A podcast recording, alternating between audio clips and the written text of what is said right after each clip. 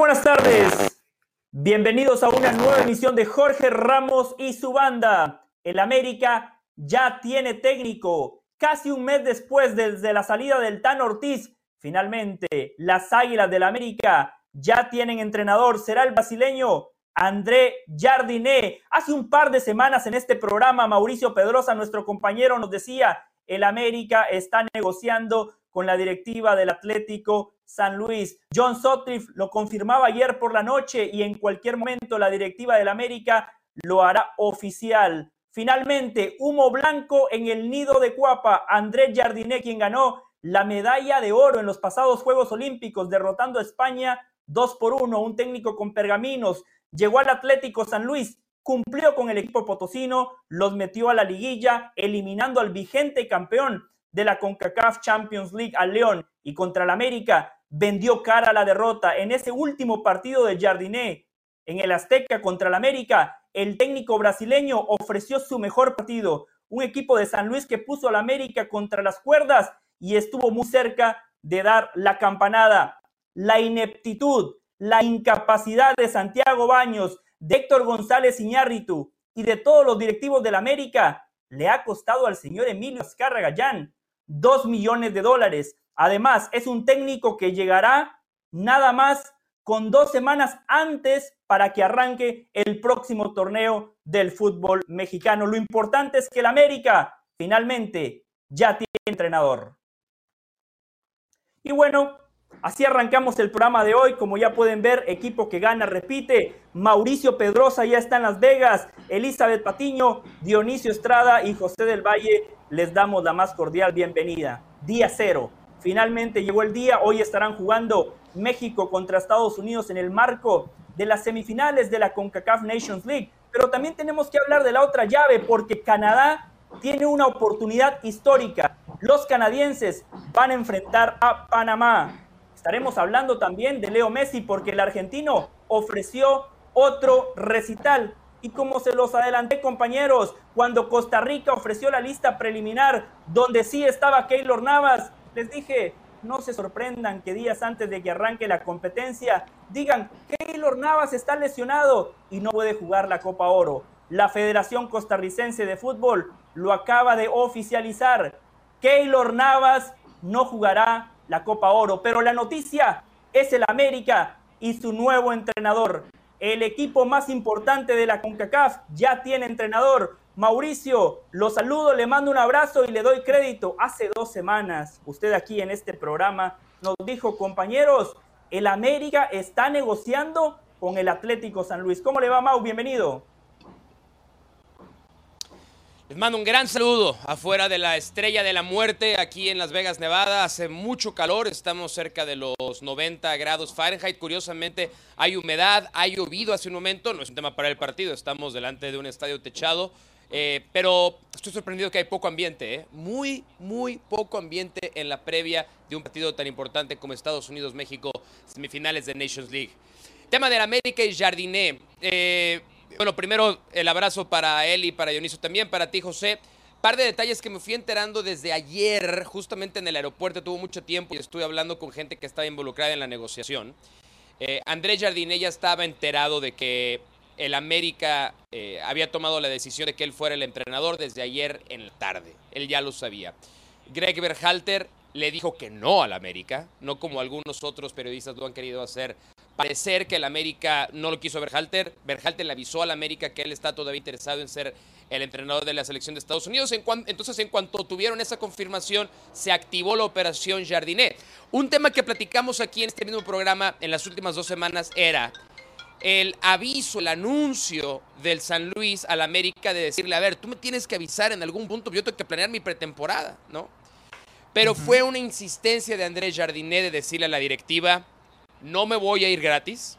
Si me voy, me voy haciendo que el América pague la cláusula de rescisión. Y no sé si se dieron cuenta, ayer en la noche, después de que nosotros ayer en Ahora o Nunca, con David Feitelson, le hice el siguiente comentario. Ojo a este enroque. Andrés Jardiné al América. Chacho Coudet, que había sonado para el América. Chacho Coudet a San Luis. Ya se confirmó lo de Jardiné. Lo de Coudet no me queda tan claro que vaya por ahí. Me dicen en San Luis que va a ser un hombre tipo como cuando llegó Jardiné, que nadie lo esperaba. Parece que el San Luis va a ser algo parecido. Pero ojo a esto. América no quería pagar la cláusula de rescisión. América quería convencer al Atlético de San Luis mediante el préstamo de algún jugador, mediante algún otro, alguna otra mecánica, no pagar la cláusula de rescisión. Jardiné le dio su palabra al Atlético de San Luis que si se iba, se iba con la cláusula pagada. Por eso allá algunos periodistas, reporteros decían en la noche, no, no es cierto, no es Jardiné, no va Jardiné, a pesar de que John Sutcliffe también lo había confirmado. Por la noche acordaron las directivas el pago de 2.4 millones de dólares.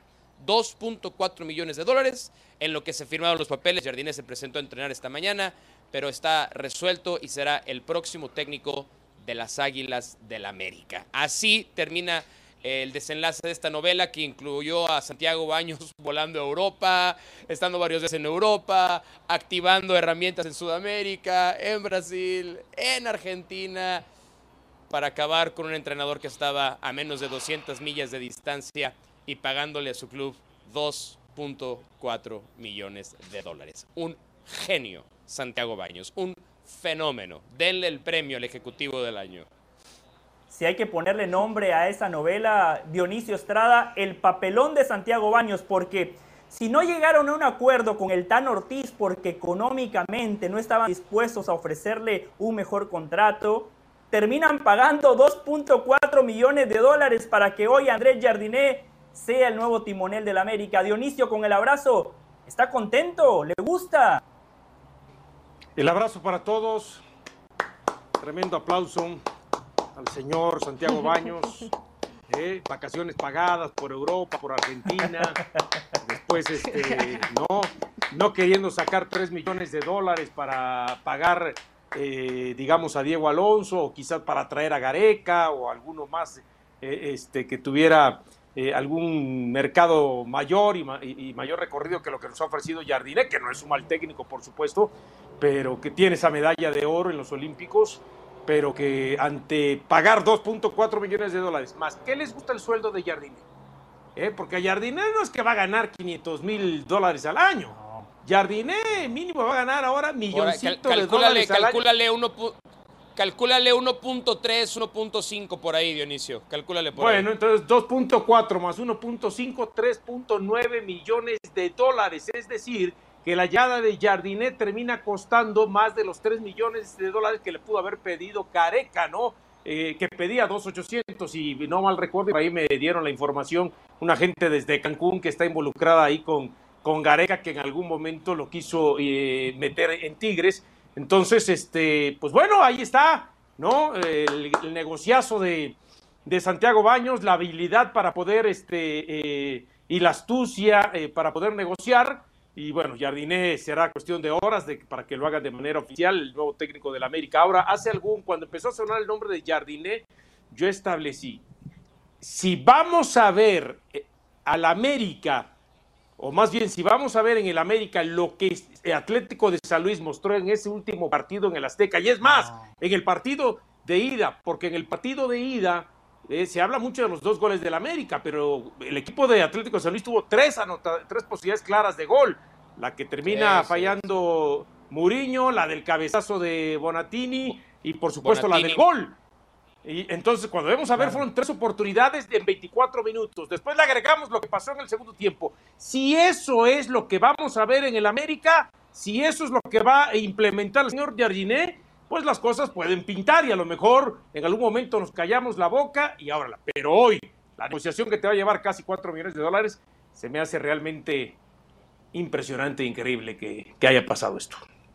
Eli Patiño, yo escucho esas cifras, ¿no? El América pagó 2.4, e, e, el posible salario de Jardiné 1.5 millones de dólares y yo solo pienso, cuando Elizabeth Patiño cobre eso como entrenadora, espero que todavía me responda el teléfono. Eli, bienvenida, un fuerte abrazo. Primeras impresiones, ¿le gusta la propuesta del América fichando a Jardiné como su nuevo timonel?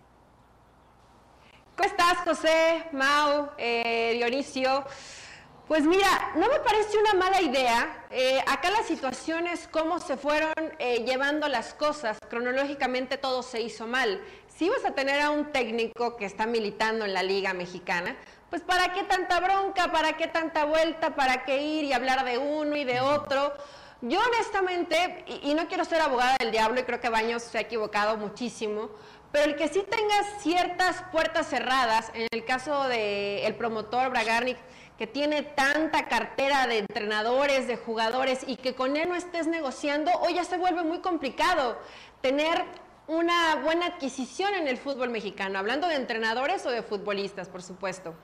Y después, en situación meramente de fútbol, a mí me parece interesante porque con San Luis, que era un equipo, yo sé que a lo mejor acá Mau se va a enojar, pero la mitad del plantel de puro muertazo, porque así es San Luis, porque tiene a puros jugadores de, de segundo nivel o de tercer nivel. Eres muy dura, eres muy dura con ese calificativo, pero ok, pero ok, no me lo tomo personal un jugador que ha ido por todo el fútbol mexicano, que ha fracasado en todos los equipos y ver el partido que dio ante el América, dices, mira, si a estos jugadores que son malitos los puede hacer jugar bien, en un plantel como el América, que tienes mucho más respaldo, que por posición tienes, me parece que a dos jugadores, creo que Jardine puede ser un técnico interesante para el América. Al final, las cosas se hicieron mal, pero la última decisión, elegir al técnico brasileño, no me parece mal, José. O sea, yo creo que Jardine sí. puede hacer un buen trabajo con este América. Además, eh, durante la Copa del Mundo, recordarán que hubo un programa en, en TUDN donde estaban todos los técnicos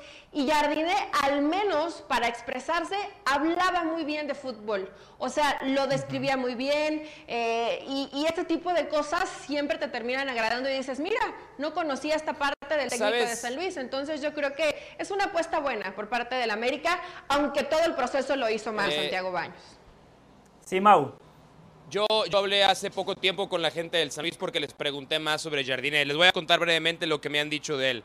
Lo primero es que es legítimamente un loco por el fútbol. Es, él, sí es de esos entrenadores que desayuna, come, cena, sueña fútbol.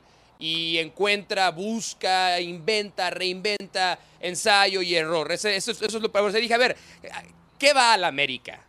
¿Por qué está pagando el América? ¿Qué, va, va, a adquirir el americanismo? Después, sí es además un tipo de muy buena relación con los jugadores. Él trata de fomentar la relación de los jugadores. ¿Se acuerdan que muchos jugadores, por ejemplo, en la era de Santiago Solari, decían que a Solari no le interesaba en lo más mínimo tener una relación con los futbolistas? Era un estricta obrero patronal, entrenador, jugador y se acabó. Dice que un otro, otro de, de las cosas que hace muy bien Jardiné es justamente este tema de generar un buen ambiente en el equipo.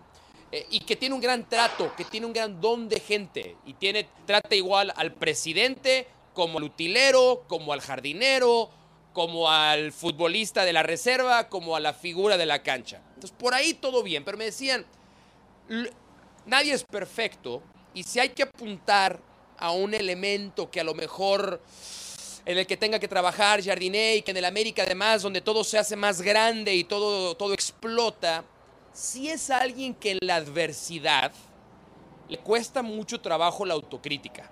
Si es alguien que cuando las cosas no salen bien, es primero culpa de alguien más. Es primero el arbitraje, o es primero algún jugador, o es pocas veces. O sea, llega alguien con cierto perfil de Miguel Herrera. Hay un este, tipo de presión diferente. Puede ser, puede ser, Dionisio. Sí, sí, es una buena comparación.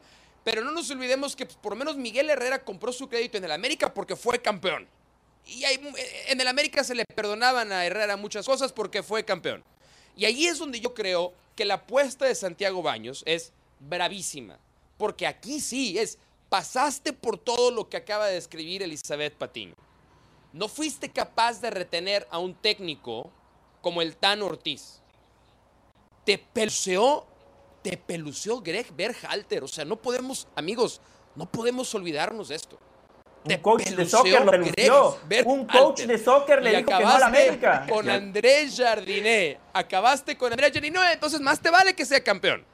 Porque todo aquello que no sea ser campeón debía significar el cambio en la dirección deportiva de la América. Todo aquello que no sea campeón después de haber pasado por todo esto debe significar cambio en la dirección deportiva del América. Y es una apuesta, estamos en Las Vegas. En Las Vegas no se han puesto tan bravas como lo que acaba de meter Santiago Baños con Andrés Jardine. Que yo estoy con Elizabeth, ¿eh? Y creo que también Dionisio estaba un poco de ese lado. Creo que todos le damos el beneficio de la duda, porque nos ha mostrado cosas que nos antes de decir, ok, vamos a ver cómo le va. Pero creo que podemos todos coincidir en esto y termino. La mecha es muy corta. No hay crédito. Mauricio. La mecha es muy, muy corta con Andrés Jardine del América. Mauricio, estamos de acuerdo. La exigencia en el América siempre es ser campeón.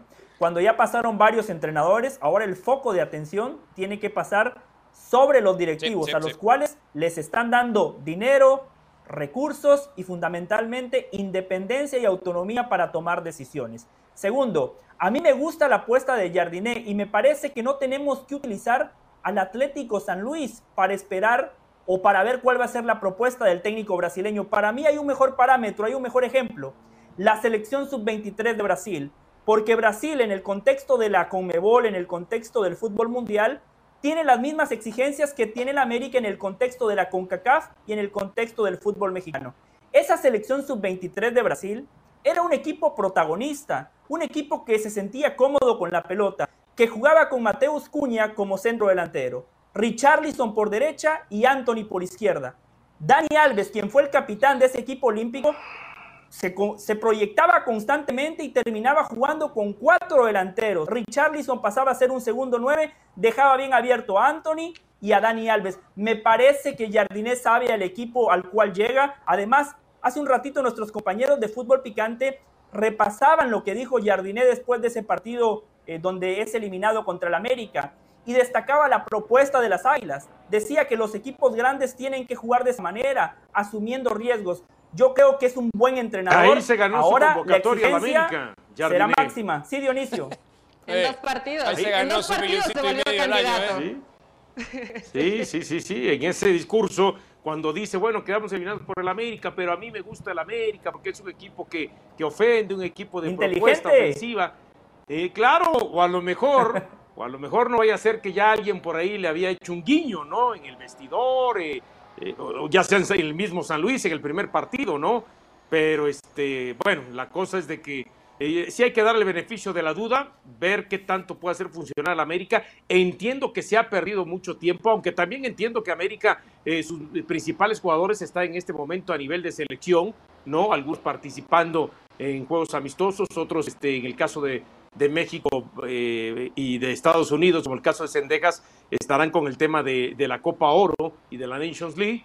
Y, vamos a ver si por lo menos con los hombres que pudiera estar empezando a trabajar, este, pueda empezar a, rescatar situaciones en las que diga, ok, fíjate, aquel que aparentemente está en tal selección, aquel extranjero o aquel jugador mexicano, lo tenía contemplado, pero este perfectamente eh, le puede venir y competir el puesto. Ahora, no olvidarse, eh, no olvidarse que cuando se dice del tiempo que ha perdido el América, en este caso prácticamente 25 días, más los que tarden en llegar Jardiné y ponerse en contacto con el grupo y las primeras prácticas, hay que recordar que arranca el torneo y que después a la tercera o cuarta fecha el torneo se suspende un mes para darle paso a la League Cup. Y, y quizá en el América en este momento eh, la Liz Cup sea lo menos importante, pero va a tener tiempo para trabajar. Va a tener tiempo para Jardinet todo, todo este tiempo que ha perdido y ya con la incorporación de los jugadores mexicanos, eh, este, va a tener tiempo para trabajar. Sí, perdón, los escucho. ¿Cómo decía Eli?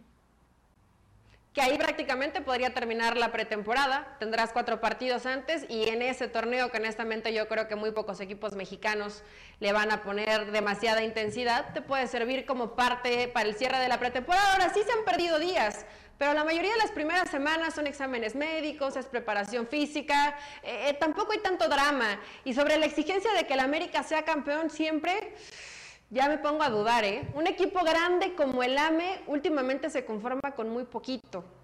Y así se ha trabajado ya desde algunos años. Solo una cosa, yo sí pienso que los equipos mexicanos le van a dar mucha importancia a la League's Cup porque tiene un premio económico muy importante. Hace unos años Santiago Baño se quejó de la CONCACAF Champions League porque claro, un camino largo, viajes a Centroamérica, al Caribe, a Estados Unidos, para que al campeón le den nada más medio millón de dólares. En la League's Cup Información de nuestros compañeros de espndeportes.com. Los equipos que lleguen a la final se van a asegurar una bolsa de 8 millones de dólares. Y al final de cuentas sabemos que el directivo mexicano siempre prioriza lo económico. Habrá tiempo para seguir opinando, pero al América le hace falta un centro delantero, se fue Roger Martínez, se fue Federico Viñas, me parece que arrancar el torneo nada más con Henry Martín, que además va a estar compitiendo con México, el América va a arrancar cojo en una posición sumamente importante. A ver si no llega Murillo, Vitiña. Y regresamos con más.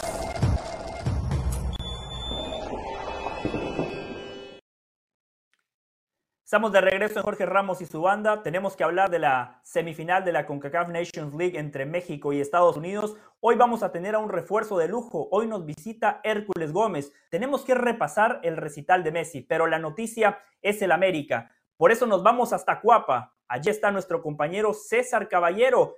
César, ¿qué más detalle nos puede contar de que finalmente el América tiene entrenador? Bienvenido César, un abrazo.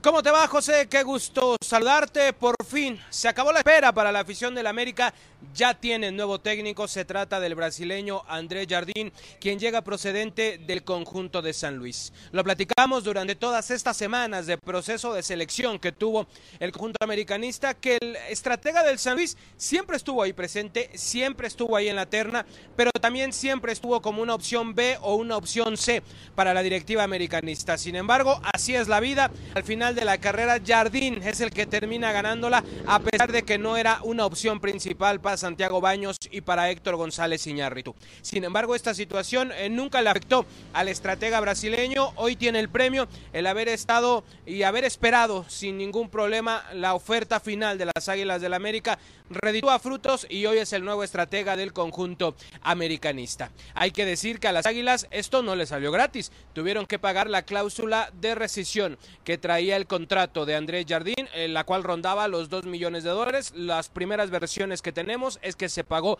con dinero, es decir, que las Águilas pusieron una millonada en la mesa para poder traerse al estratega del Atlético de San Luis, quien llegará lo más pronto posible ya sea a la Ciudad de México o a los Estados Unidos para conocer a sus nuevos dirigidos o los que están en este momento disponibles, tomando en cuenta que hay 13 seleccionados por parte del conjunto de las Águilas y ya comenzar a trabajar lo que será el inicio de la apertura 2023 el próximo 30 de junio cuando reciban la visita de los Bravos de Juárez. Hay que destacar que Jardín llegaría con uno de sus auxiliares, también con su preparador físico, con lo único que no llegaría es con algún jugador de la plantilla del Atlético. Hay que decir que el San Luis puso esta condición para la negociación, que si se iba Jardín, ya no se iba a ir ningún jugador con él. Entonces, también el Atlético lo hizo de buena manera, trató de protegerse lo más posible de esta eventual salida de Andrés Jardín. Entonces, ya solamente queda que esto se haga oficial, que ya se incorpore lo más pronto posible el entrenador carioca y que comience esta nueva etapa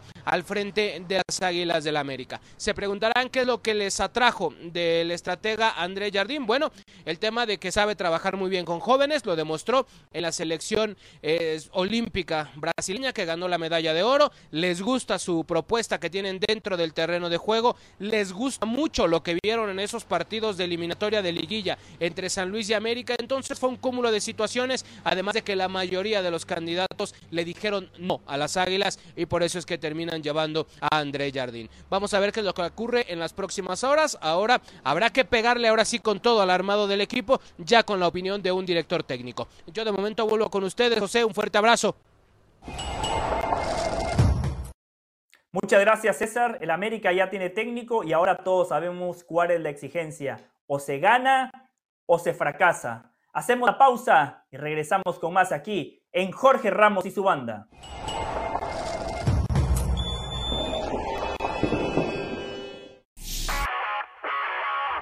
Saludos, soy Cristina Alexander y esto es Por Center ahora. La primera prueba para Diego Coca llega oficialmente esta noche cuando la selección mexicana se enfrenta a Estados Unidos en la semifinal de la Nations League de la CONCACAF. El timonel del Tri mantendrá su línea de 5 en el fondo, según nuestro compañero Rafael Ramos, y no usará a Alexis Vega, quien todavía se está recuperando de una lesión en la rodilla. Además, Sebastián Córdoba también es baja debido a una molestia muscular al diamante porque los Mets superaron a los Yankees anoche en el segundo encuentro de la serie del Subway. Brandon Nimmo brilló para los Mets en la décima entrada gracias a un doble para darle la victoria de 4 a 3 Fue la segunda vez en su carrera que produjo una victoria de walk-off. Fue la decimoprimera ocasión en la temporada regular que la serie del Subway se va a extra innings, donde los Mets han ganado cuatro y perdido siete encuentros. Técnico que debuta goleada, así lo demostró Marcelo Bielsa en su primer partido como entrenador de la selección de Uruguay que venció 4 por 1 a Nicaragua en el Estadio Centenario. Bielsa dijo que el partido para ellos fue con un dominio bastante pronunciado, con muchas ocasiones de gol, con un ritmo sostenido, con actuaciones individuales destacadas y un nivel parejo del equipo. Además habló de su próximo rival amistoso de la fecha FIFA, Cuba, diciendo que utilizará a los jugadores que no tuvieron participación ante Nicaragua. No se pierdas por Center todas las noches a la 1 m del Este, 10 pm del Pacífico. Esto fue Center ahora.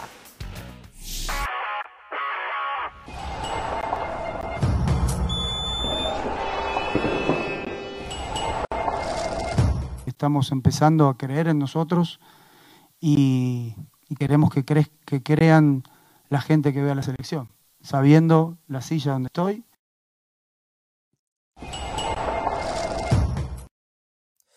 Uf, soy empático con Diego Coca. En muchos procesos de la selección mexicana de fútbol, muchos miembros de la prensa han sido señalados por desestabilizar, por ser mala leche, por poner piedras en la rueda y por presentarle al técnico de turno una gran cantidad de obstáculos. Ayer Diego Coca en conferencia de prensa nos dijo que el enemigo está en casa. Hay más gente que quiere que me vaya. Claramente ese no es un dardo para la prensa, no es un dardo para los futbolistas, no es un dardo para la afición. Es un dardo para los directivos del fútbol mexicano. Es una locura que un técnico que acaba de llegar, su puesto ya esté en la cuerda floja. Cualquier entrenador de cualquier selección necesita tiempo para trabajar, necesita tiempo para implementar una idea. Diego Coca no es el culpable de que México haya fracasado en el Mundial de Qatar. Y él también lo decía ayer en la conferencia de prensa. Él no estuvo en esa Copa del Mundo. Diego Coca no es el culpable de que en los últimos cinco partidos contra Estados Unidos México no haya podido sacar la victoria. En todo caso, él es el culpable de uno, porque nada más dirigió un partido contra la selección de las barras y las estrellas, el cual no lo perdió, lo empató y además acababa de asumir.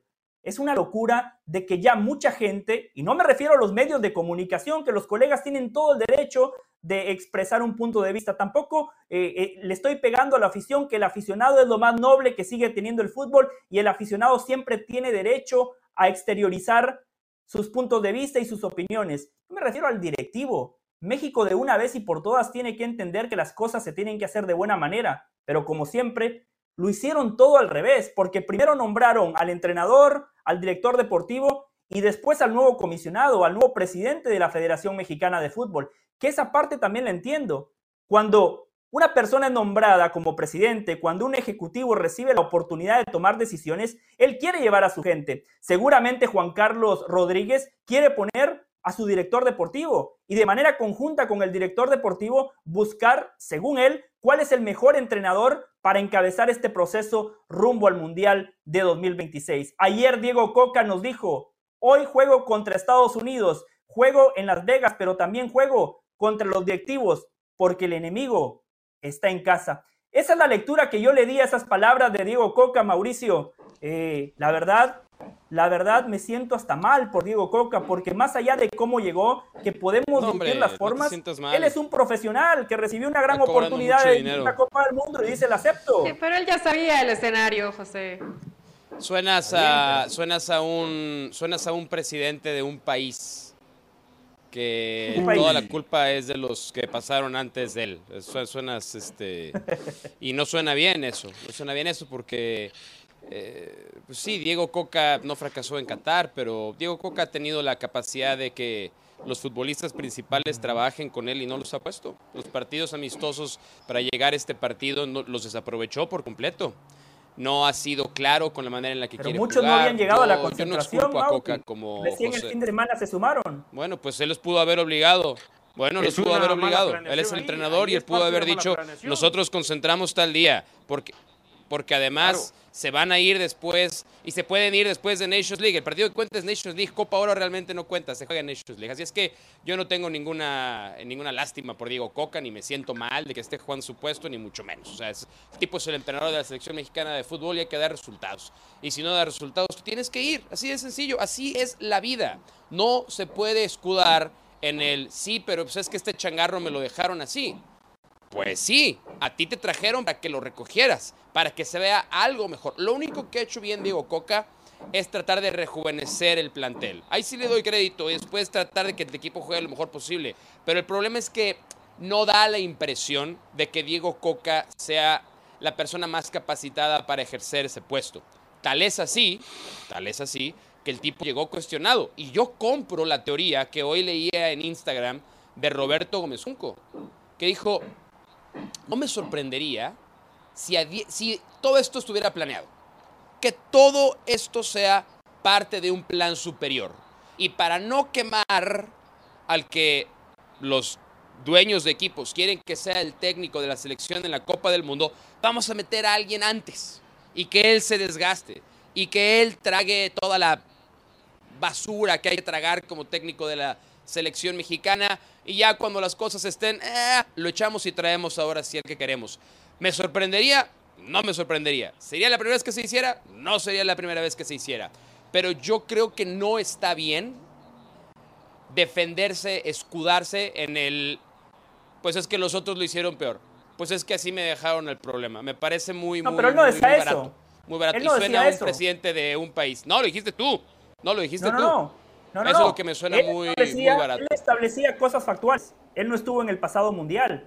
A, a Diego Coca lo tenemos que juzgar por el trabajo que él haga y por los resultados que él obtenga. Pero a día de hoy el partido todavía no se ha Sí, jugado no- y hay mucha lo ha gente que bien. ya lo está desestabilizando. No lo ha hecho muy bien. Nos dijo el lunes pasado Pero no lo ha hecho que muy bien. Martínez le está hablando constantemente a Juan Carlos Rodríguez diciéndole, aquí está eh, Guillermo Almada listo.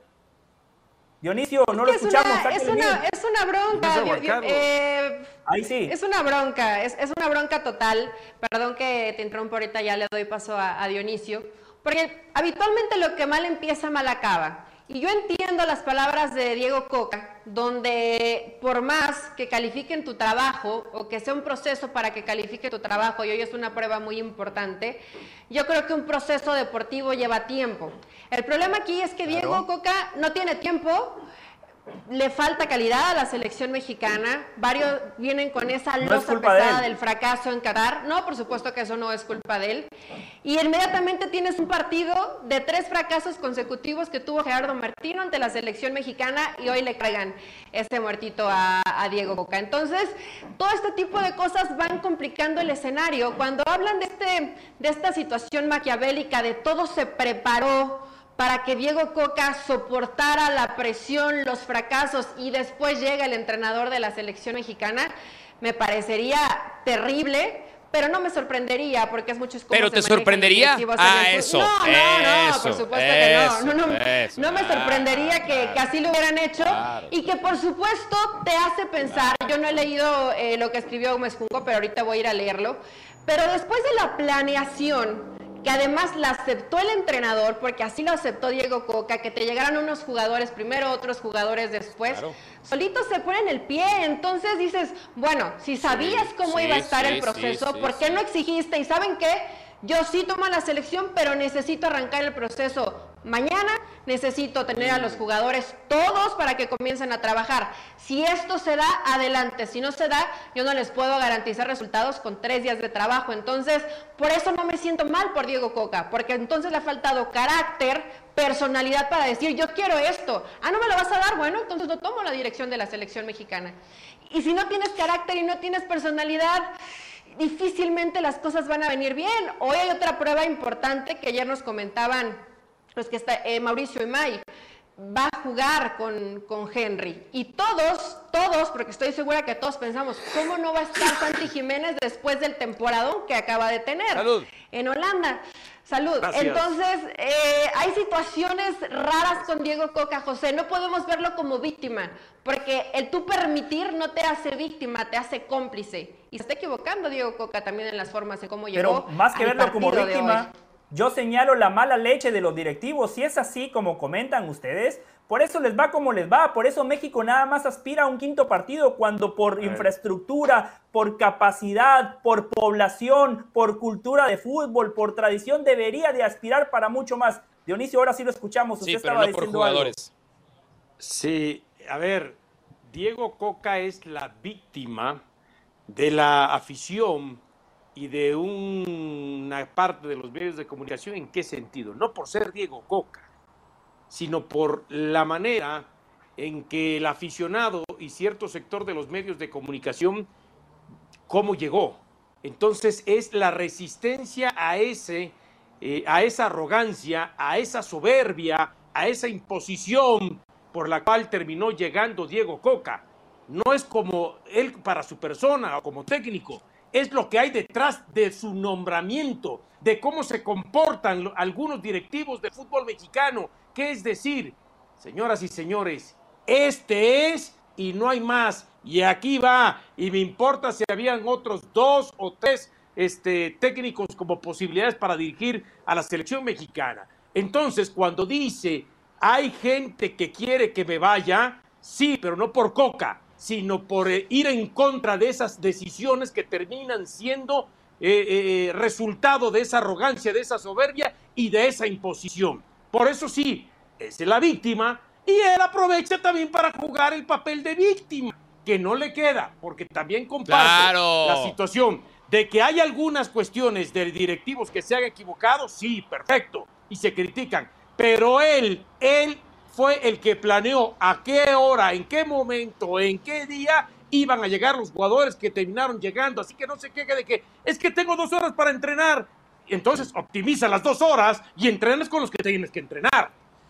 Una pregunta, y si ¿Y sabes qué, si Dionisio? esta noche Hay otra cosa que es Copa también muy importante ¿se lo van a rematar en este tema, porque creo que, creo- a ver, 2026? pero también creo que ayer, José, José, también creo que ayer Sí. dijo algo Diego Coca, a lo que hacía alusión Dionisio, que tenemos que entender de dos maneras. Lo único, lo único verídico que dijo Diego Coca ayer es, hay más gente que me quiere afuera de la que me quiere adentro. Lo cual es cierto, es verdad. Porque no llegó, él no era la opción Qué mala uno leche que son. del mundo del fútbol mexicano. Pero la otra, la otra parte es, tal vez lo que no dijo Diego Coca es, hay más directivos que me quieren fuera que más directivos que me quieren dentro. Porque Diego Coca también abandera la batalla de Alejandro Aragorri. Y Alejandro Aragorri es un directivo con poder, pero polémico. Y hoy Alejandro Aragorri disfruta de ser una voz pesada, pero no sabemos por cuánto tiempo. No sabemos por cuánto tiempo. Y Diego Coca es el alfil, mejor dicho, como más bien como el peón de Alejandro Aragorri. Entonces, la parte importante es no el público, no el periodismo, no la gente. La parte importante es que los que son más los que lo quieren fuera que adentro son los propios directivos del fútbol mexicano. Claro, por eso le decía a Mauricio que el enemigo está en casa. Esa fue la conclusión de lo que dijo ayer Diego Coca. Y hay otra cosa que yo no entiendo. Siempre he estado en casa en el Yo fútbol mexicano. siempre- Siempre. Está bien, pero yo siempre he escuchado que a Televisa le echan las culpas de los males endémicos del fútbol mexicano porque siempre son el grupo que toma todas las decisiones. Finalmente aparece un nuevo grupo que, por cierto, ha hecho muy bien las cosas. Santos, desde que se instauraron los torneos cortos, uno de los equipos más ganadores. Y Rarragorri ha llevado a México a entrenadores como Cachiña, por ejemplo, que de inmediato dieron resultados. El Atlas era un equipo destinado al fracaso. Llega Irarragorri, empieza la administración y gracias a él, el Atlas ganó dos torneos de manera consecutiva al- después de Santos, 70 pero años. bueno. Entonces, ¿por qué no darle el beneficio de la duda a un nuevo grupo? Si según mucha gente, los culpables siempre son Emilio Azcárraga y su séquito. ¿Por qué no probar con otros grupos? Como por ejemplo el grupo Pachuca, que Eli también lo conoce muy bien. No quiso el Grupo Pachuca. No quiso. Se le ofreció a Jesús Martínez ser parte del comité de dueños y en el momento en el que se dio cuenta que al que Emilio Azcárraga y Ricardo Salinas habían dado la bendición para efectivamente tener otra voz tomando decisiones, pues ellos tienen un problema, no sé si personal, pero pro- profesional. Son enemigos profesionales Jesús Martínez, Alejandro Aragorri. Pero ahí te va, porque tú te preguntas por qué cuando le dan a alguien más la capacidad de decidir, por qué también se le critica. Porque cuando tuvo la oportunidad de hacer algo que no fuera sospechoso ni oliera mal, es decir, es decir, nombrar a Diego Coca como entrenador de la selección, perdió el beneficio de la duda. Si sale Alejandro Arragorri en su capacidad de voz fuerte del fútbol mexicano y le levanta la mano a Guillermo Almada, te aseguro que hoy viviríamos una paz a nivel de selección. Porque la mayoría hubiéramos dicho, mira, mira, está el entrenador que todos creemos es probablemente el más capacitado para dirigir al Tri. Y no nada más eso, sino que lo puso a alguien que pertenece a un grupo opositor. Vaya dirección, pero como no lo hizo, como puso a Diego Coca, pues es lo mismo. o sea, lo que ha hecho Televisa constantemente, lo hizo también Alejandro Aragorri. Solo una cosa, para mí, Guillermo Almada era el candidato idóneo. Para usted, por ejemplo, era Nacho Ambriz. Yo recuerdo que usted dijo que para usted era Nacho Ambriz. Sí, Dentro pero yo de la decía, lista de decía, candidatos está Diego Coca. Coca perfectamente es- es podía decir, estar en la lista si de candidatos. sido- ¿Cómo no? Si hubiera sido Ambriz, yo creo que hubiera sido perfecto. Si hubieras, pero si hubiera sido Almada y no Ambriz, yo hubiera dicho, está bien, está bien.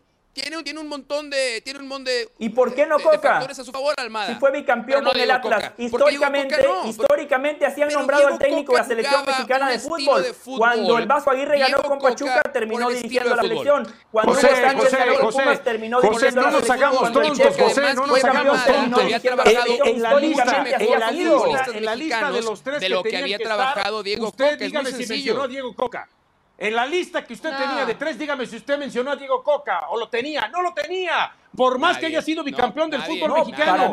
Ese es el problema. E- ese es el problema. Podía haber estado Almada, podría haber estado Nacho Ambriz, podría haber estado algún otro más, pero no estaba Diego Tuca Ferretti, no estaba Diego Coca. Entonces no me diga que pese a todos los blasones que me acaba de mencionar, entonces, ah, ¿por qué no puede estar? Porque si pudiera estar, usted lo hubiera nombrado dentro de sus tres o cuatro candidatos antes de que lo históricamente el técnico que es campeón es candidato y así ha sido. El Vasco Aguirre, Hugo Sánchez, el Chepo de la Torre y la, y la lista Pero, continúa. ver, ¿Por qué no Diego Coca José, podía José, ser un en- candidato? En, el caso ¿Y de quién fue el campeón? ¿Y quién que- había sido el más reciente mayor- campeón? fue- Almada, ¿no? fue Almada, y también antes- con Pachuca, Ah, bueno, pero entonces. juega con trabaja con muchos jugadores mexicanos, le da continuidad a la cantera. Vaya, el escenario parecía ideal para que Guillermo Almada tomara en ese momento a la selección no mexicana. Ahora eso. también a los directivos del fútbol mexicano les gusta un tipo que acate reglas. Por eso tampoco en su momento que llegó Guillermo Almada, porque Almada va y llega y te mienta la madre y te dice, no va, no va porque no quiero y punto. Por eso salió mal con Alejandro Aragorri, por eso termina saliendo de Santos. Llega con Pachuca, Jesús Martínez quería que entrara Almada y quiere que entre Almada porque él quiere volver a retomar poder dentro del fútbol mexicano. Ese es su principal objetivo. Ya después, si le salen bien las cosas a Almada, qué bueno, y si no le salen, pues ni modo. Y, y la verdad, Coca es un tipo mucho más calladón, que acepta lo que le imponen, que se mantiene y va y trabaja y es un poco más achicado. Lamentablemente de pronto buscan este perfil porque les conviene para los intereses y para que todo lo que le gusta manejar dentro de, de la selección y dentro del fútbol mexicano. Esto es malo, por eso cuando hablas de que el enemigo está dentro, José, el enemigo ha estado adentro desde hace muchos, muchos, mal. muchos años y esto mal. no va a cambiar. Por eso les va como les va. Solo una pregunta. ¿Ustedes entonces Pareces- de qué lado están? Ustedes nuevo, como José, mexicanos dicen, nuevo. hoy que gane México para continuar con. Coca, lo mejor es que pierda para arrancar un nuevo proceso. ¿Ustedes qué piensan, Dionisio? No, que México gane, pero eso no significa. Ah, a ver, perfecto, qué bueno. nada- pero eso nada tiene que ver con que Coca diga, es que hay gente que quiere que me vaya. Si estamos analizando eso, sí la hay, porque pues, llegaste por imposición y no por una elección ¿eh? Eh, de votos. Entonces sí la hay. Hay gente que a lo mejor quiere que se vaya, aunque en el otro lado quiere que gane la selección. Sí, perdón, Mauricio, quería comentar algo. Adelante, Mau. No, iba a contestar tu pregunta, este, Sí. la iba, la iba a contestar primero tirándote, tirándote, tirándote un qué mala onda de tu parte, hacernos, qué mala onda tú presumir que queremos que pierda la selección mexicana. No, no, no. O sea, eso sí es mala leche. Eso sí es mala me leche, resulta. No altamente opiné, ofensivo. no opiné, fue una Y- pregunta. Y, pone, pone en entre, estás tratando de poner en entredicho nuestra honorabilidad como mexicanos, lo cual No. me parece ofensivo. No sé si Dionisio y Elizabeth se sintieron tan aludidos y ofendidos como me sentí yo cuando alguien me pregunta si quiero que pierda la selección de mi país. Porque yo sí. Y la verdad me lastima que alguien a quien quiero y estimo como José del Valle piense Es recíproco. Es que recíproco. quiero que pierda mi país. La verdad es que me lastima, me lastima. Pensé que El- el pensé que tenía otro concepto de mí. Pensé que tenía otra idea de mí como persona, pero ya veo que no y me y me pone mal, ¿eh? Me pone mal, me pone triste, me pone Yo triste. lo ponía sobre la mesa porque Diego Coca fue justamente lo que hizo y ustedes le dieron la razón, ¿no? Que hay directivos que quieren que hoy México pierda México. para arrancar con un nuevo proceso. En ese estadio, ahí en las afueras está Coca, te Mauricio siento muy Pedrosa. pro Coca. En un ratito sumamos a Hércules Gómez. Esta noche allí juegan México contra Estados Unidos.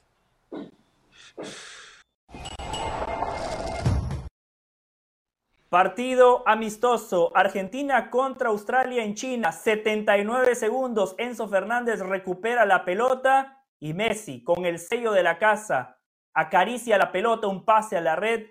Golazo de Messi, el gol más rápido en la carrera de Leo Messi como futbolista profesional. Dionisio lo vio. ¡Qué golazo de Leo! Y sensacional, ¿no? Y hay que recordar que estos dos equipos se enfrentaron en el Mundial, mucho más fácil este partido, ¿no? Para la selección argentina, acá no hubo penales dudosos ni nada por el estilo, ¿no? Es cierto, aquí el Dibu respondía y Eli, Messi que tuvo esta, lastimosamente le quedó para la pierna derecha. Si le quedaba para la zurda, era el segundo de Argentina y de Messi. No, pero qué pasa y la recepción que hace Messi. Eh, la verdad que, José, nos seguimos emocionando y yo deseo y espero que Messi llegue al 2026 para jugar la Copa No, del no empecemos a quedar bien, no Sí, empecemos sí. para el No, 2026, ¿por qué no. quedar bien? Que llegue No, al ya, 2026 Messi. No, va a llegar ya. Ay, El mejor del mundo. ¿No lo Increíble. quieres ver un mundial más, Dionisio? Esa es otra, esa es otra cosa, pero ya para el 2026 no alcanza. Ya lo dijo él. Si lo dijo fue por algo, ya porque sabe que Es se más, que no le va a alcanzar. pero, Sí va a llegar. pero dejó la puerta abierta, Dionisio, dejó la puerta abierta. Yo creo que Messi sí va a jugar el Mundial de 2026. Por cierto, hoy debutó Garnacho, una de las nuevas joyas del albiceleste. Hacemos la pausa, ya se viene Hércules Gómez. Saludos, soy Cristina Alexander y esto es Por Center ahora. El director técnico de la selección mexicana, Diego Coca, dice que entiende perfectamente lo que representa la prueba que tendrá esta noche cuando la selección mexicana se enfrente ante Estados Unidos en la semifinal de la Nations League de la CONCACAF. Además, el Conel sabe que tienen esa posibilidad de poderle mostrar al mexicano y en especial al mexicano que vive en Estados Unidos, que extraña su patria, que puede sentirse identificado con nosotros. El partido se disputará en el Allegiant Stadium en Las Vegas. Admiración entre mariscales de campo en la NFL. Joe Burrow piensa que Patrick Mahomes es el mejor quarterback de la liga. Dijo que hasta que alguien tenga un mejor año que el de él es al que hay que superar. Con respecto al futuro de Burrow, los Bengals eligieron la opción de un quinto año para el quarterback y no quiso comentar más sobre las conversaciones contractuales con Cincinnati. Los Bengals finalizaron su primera práctica del mini campamento obligatorio el martes. Los White Sox se llevaron la victoria de 8 a 4 frente a los Dodgers en Los Ángeles. Clint Frazier ayudó a las medias blancas con un sencillo que produjo la carrera de ventaja en el octavo inning. Jake Berger también contribuyó a la victoria de los de Chicago con dos cuadrangulares, su primer juego con un par de jonrones. Además, Berger se convirtió en el tercer jugador de los White Sox en pegar múltiples cuadrangulares en Dodger Stadium. Por su parte, los Dodgers continúan con su mal paso y sumaron 7 derrotas en sus últimos 10 juegos. No se pierdas por Center todas las noches a la 1 a.m. del Este, 10 p.m. del Pacífico. Esto fue Sports Center ahora.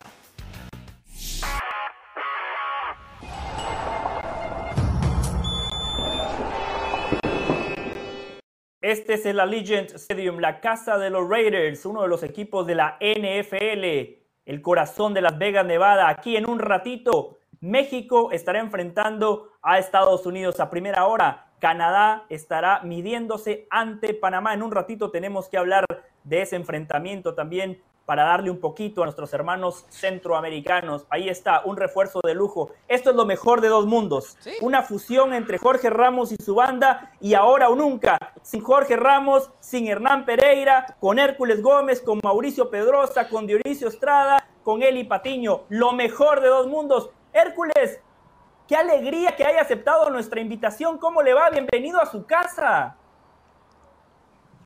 Ah, gracias. Su casa, aquí en Las Vegas, Nevada. Eh, ¿Cómo bajó el promedio de edad? Sin, bueno, no, no, no voy a dar nombres, pero sí bajó el promedio de edad. Y, ¿Te y acuerdas bastante. cuando existía la regla 20-11 en el fútbol mexicano? Estamos tratando de el- cumplir el con los cua- el 40, minutos, el los 40, minutos 11. obligados para cumplir con la regla 20-11. Lo que la gente no sabe es que Hércules ha pedido estar en Jorge Ramos y su banda. Y no se le había qué conseguido el deseo, José, hasta hoy que le exigí que por favor viniera en Las Vegas, juegue Estados Unidos contra México. No había manera de que no estuvieras presente Estados aquí. Unidos, México. No hay otro, otra manera, otro formato. Por, por cierto, eh, José, Dio, eh, Miguel, y qué gusto estar aquí con ustedes. Obviamente, Mao. Ah, no Todo mientas. el día aquí con Mao. Eh, no, la verdad me siento como en casa, no sé por qué. ¿Será por...? porque Yo creo porque creciste Porque como a media hora de aquí. Porque es su casa. Por cierto, Mauricio, si tiene algún problema, me avisa. Yo le voy a dar el número del oficial Gómez. Eh, el verano pasado con Carolina tuvimos un inconveniente. Afortunadamente, el oficial Gómez apagó el incendio y, Pues y- también. y la pasamos de Se maravilla. fueron sin pagar de un restaurante. ¿Cómo no ibas a tener un inconveniente? Claro. Qué mañas. Hércules, Hércules, hemos hablado muchísimo de la selección mexicana, de la federación, eh, de sus federativos, pero denos un contexto de la selección nacional de los Estados Unidos, que llega con el interino del interino, lo que pasó con Gio Reina en el pasado mundial. ¿Nos puede pintar una acuarela de cómo se vive este partido trascendental en la interna de la O selección, pero también de la Federación Estadounidense de Fútbol? Bueno, José, eh, es que se habla de, de lo mal que se manejó, la- o se maneja más bien la Federación Mexicana. La de Estados Unidos no está muy lejos, ¿eh? Honestamente. Eh, creo que lo que ha hecho correcto mínimo es el proceso de buscar eh, la señora presidenta, buscar eh, el, el gerente, el que va a ser el Sporting Director de US Soccer, el lado de los hombres, de las mujeres, buscar el gerente en Guchanweyu y luego buscar lo que es el técnico. Mínimo el proceso va bien ahí, pero lo pintaste bastante bien. El interino del interino, yo sé que Mao es gran aficionado de The Office. Eh, en este momento BJ Callahan sería... eh, Andy Bernard. Andy O sea, Bernard, A sí. lo que voy es, es el Uf. asistente Ni del siquiera asistente. Dwight Schrute. Ni siquiera O Dwight sea, ni Schrute. siquiera llegó Sí. a Dice Schrute. Se Y quedó lo- en Andy Bernard. Y lo que Sí. quiero eh, decir con eso es, eh, este señor que tiene 41 años de edad, 20 años, más de 20 años eh, en esta profesión de, de- de ser parte de un cuerpo técnico, en esos 20 años, Mao, jamás, jamás fue el número uno, jamás le dieron No. la responsabilidad, ni universidad, ni academia con el Philly Union, mucho menos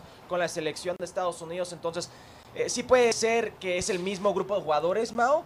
Pero, a ver, pero el encargado es diferente. tú esto nos lo puedes resolver mejor que nadie. Por cierto, hablando de The Office, te enseñé que me, mi, mi foto, con quién me tomé una foto hace No. dos días cuando fui a cortar el pelo. No. Con Creed Bratton. Uh, Nos estábamos cortando. Pero aparte ya tenemos más o menos el mismo pregunta, núcleo solo los dos. una pregunta, entonces, Mauri. Entonces Fan de The coincidió. Office, Pero ¿El ¿cuánto The Office de verdad de Ricky Gervais o la copia que hicieron aquí en Estados Unidos? No, no, Michael Scott. No, no, no, no, bueno, o La sea, fue... No te olvides que la... Y, y no te olvides que, que, que The Office de Estados Unidos fue producido por Ricky Gervais. Sí, sí, o sea, claro. también metió mano Ricky Gervais. Pero volviendo al tema de Estados Unidos. ¿Cuánto realmente influye el entrenador? Sobre todo cuando ya hay un grupo de futbolistas, bueno, hoy parece que hace su debut oficial Folarin Balagun como el 9 de los Estados Unidos, pero fuera de ahí es un grupo de jugadores que ha sido convocado regularmente, se conocen bien, tienen tiempo trabajando juntos. ¿Cuánto realmente, cuánta diferencia hace el tener o el no tener a tu entrenador titular para un partido como estos? Sí, influye mucho. Eh, con Greg Berhalter, mismo grupo de jugadores, con Greg Berhalter se ganó la fama de no iniciar bien. No iniciaba bien. La alineación siempre era mala, eh, la formación siempre no era la adecuada, pero le cambiaba medio tiempo, segundo tiempo y solucionaba todo. Se ganó esa fama Greg Berhalter durante la eliminatoria de, de corregir los errores. No sabemos si puede corregir los errores BJ Callahan. No sabemos de la capacidad de BJ Callahan. BJ Callahan lo único que puede hacer, no me puede decep- decepcionar. Solamente me puede sorprender, honestamente. No espero mucho de él. Y se Como yo en la vida. se habla, se habla mucho de, de el mal momento de estos, este pool de jugadores de la selección de Estados Unidos. Se tiene que decir, varios de ellos no viven su mejor momento. Christian Pulisic puede ser el mejor talento que tienen, pero no está en su mejor momento. Duró dos, tres meses lesionado, no jugó casi nada con Frank Lampard, que pensábamos todo el mundo que le iba a dar la oportunidad, no se la dio. Timothy Weah fue relegado a ser carrilero, lateral por derecha, es un winger, anotó gol en el Mundial. Podemos ver Matt Turner que no está jugando, es el suplente en el Arsenal. Podemos ver eh, los centrales Chris Richards, eh, gran talento, pero se le ha pasado entre lesionado y no jugando con Crystal Palace. Eh, sí, cierto, Anthony Robinson ha jugado Walker bien. Zimmerman. Walker Zimmerman ha jugado y 63 Hércules. minutos desde abril en la MLS. Serginho Dest, ni hablar. O sea, Sí. Weston McKinney, Yunes Musa. la, pues- la ausencia de Tyler Adams, el capitán, la voz de mando, un tipo que aglutina en el vestuario. ¿Qué tanto le puede pesar esa ausencia a Estados Unidos en el partido de esta noche? El fútbol que te da.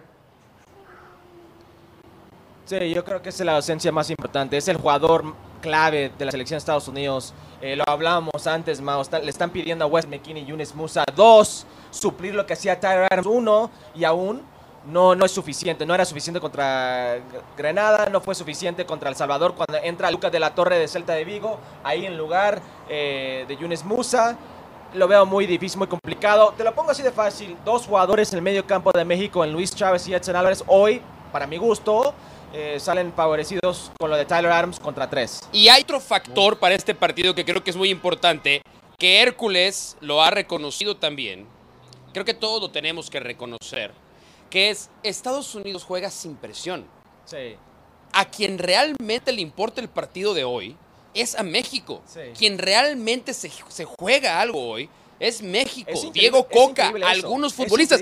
Estados Unidos no se juega absolutamente nada. Y nadie también. O sea, no hay ningún futbolista que digas, oh, hoy tiene que jugar muy bien porque si no puede venir alguien más para llevarse su puesto. La presión. no, la realmente. presión, los jugadores se la ponen ellos solos porque es México. Pero a partir de ahí, creo que nadie en su sano juicio va a decir, uy, tiene que ganar la selección de Estados Unidos. Porque la Federación de Estados Unidos le manda el mensaje que estos dos torneos no importan. ¿Por qué? Porque es BJ Callahan y no es un técnico ya permanente. Porque en la Copa Oro van a mandar el equipo B. Esta sí es la B, no como la sé que mandaron eh, hace un par de años, en el 2021 aquí, por cierto, en Las Vegas. Ujú. Perdón, solo una cosa, y quiero dejar a Dionisio y a Elizabeth si tienen a- a- a- alguna pregunta para Hércules, para Mauricio, si tienen algún comentario. Hércules, yo solo espero que si hay un programa donde sí le ponen presión a Callaghan y a este grupo de futbolistas, es Fútbol Américas. Gracias a usted y a Sebastián Salazar, de a poquito vemos que hay un poquito de presión. Qué bueno que finalmente se habla de fútbol. Qué bueno que ponen a los directivos contra las cuerdas. Por favor, Hércules, no me deje solo. Lo necesito a usted y a Sebastián Salazar. No, bueno. Ay, ¿Qué fue ayer que dijo David llegó a Ahora Nunca y estaba hablando de la presión? Dije, no existe. Faitelson, David Sí, Faitelson. David Faitelson, sí, igualado, ¿no? Que, perdón. Y le dije, la presión soy yo y es una realidad. Eh, somos pocos en este lado del medio que ponen la presión.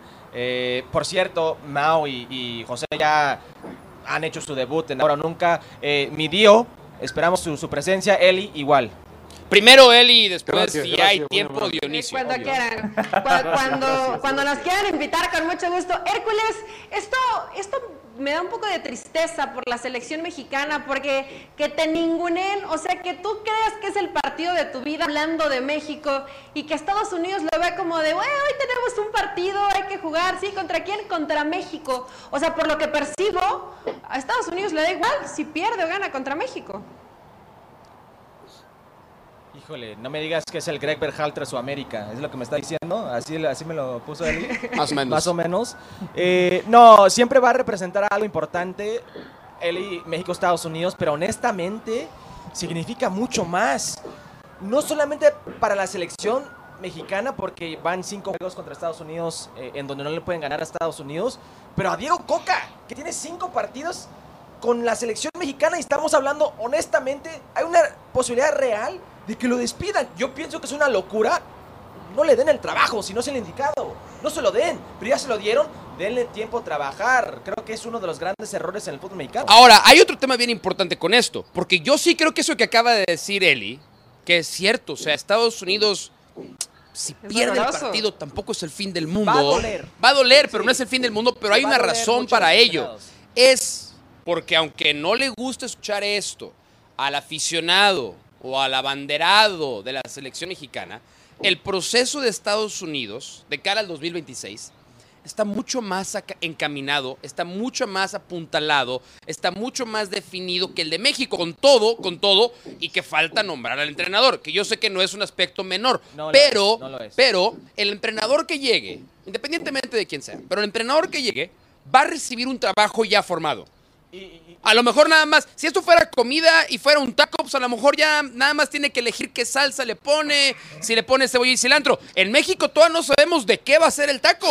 Si va a ser de pastor, de bistec, de asada, de tripa, de buche, de, De nana. suadero, de buche, no sabemos. de Esa es la gran cuerito. diferencia entre los dos procesos. Por eso le importa mucho más De- al fútbol cabeza, mexicano.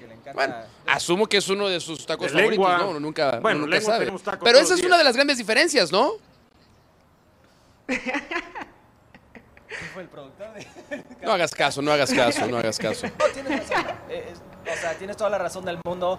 Eh, no sé qué piensan ustedes. Eh, está mucha gente en este lado de Estados Unidos frustrados con la federación. Pero sí es cierto, es más importante elegir el técnico que sea quien sea va a estar hasta el 2026 ese mundial que preocuparse por estos dos torneos Claro. y poner a cualquiera. Desde Jesse que Marsh se inventó, desde que, técnico, No, Hércules. Sí, Dionisio, perdón. desde que se nombró eh, como Copa Oro al torneo desde 1991, México tiene ocho títulos y Estados Unidos tiene siete. Con la Dionisio cubrió la primera de Copa Estados Oro. Unidos que si gana, este, pues empataría a México.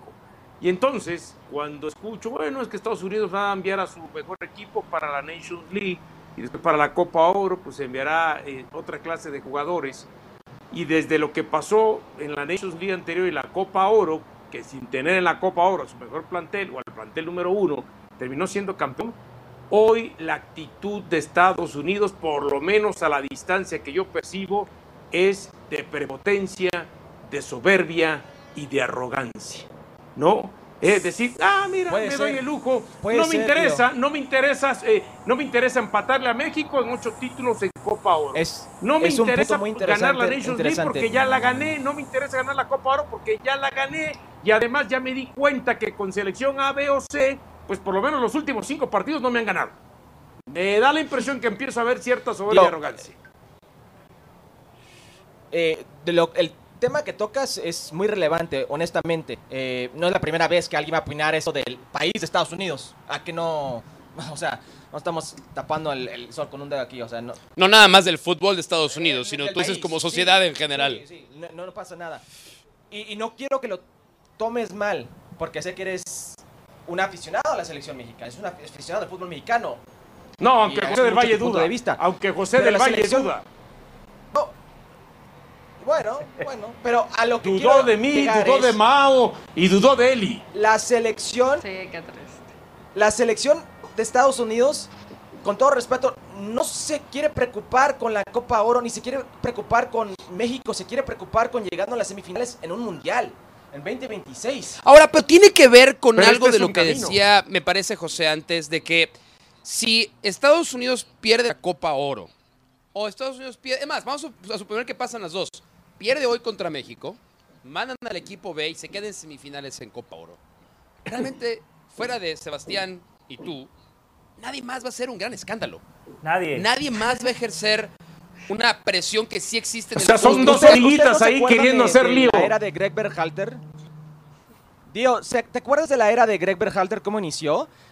Existió un interino, Dave Staraken, por 13 meses. Un interino por 13 meses. Mientras que Greg Berhalter, todo el mundo sabía que Hay iba a ser técnicos titulares en México que duran menos Olvídate. que duran los interinos en 13 Estados meses, Unidos. pidieron 13 meses.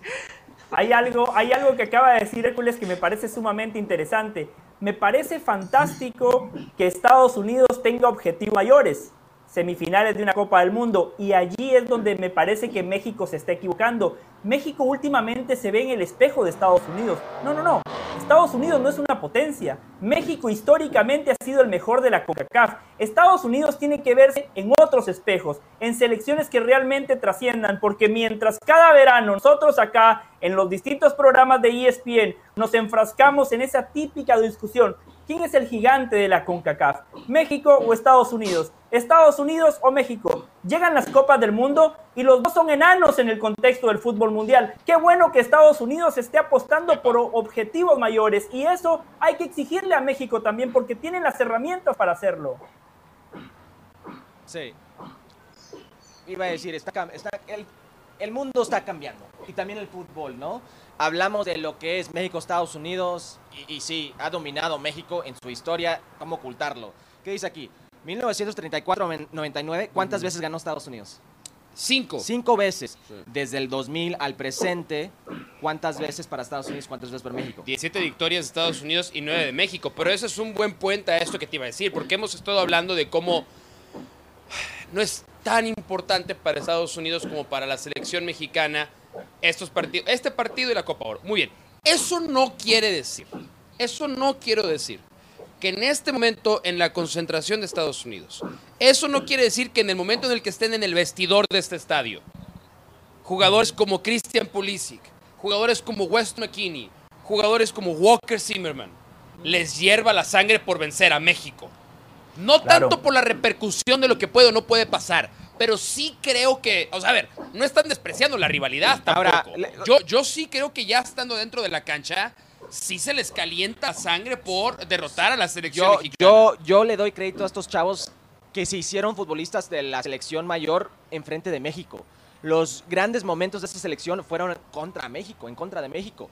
Ahora, esto es muy fácil.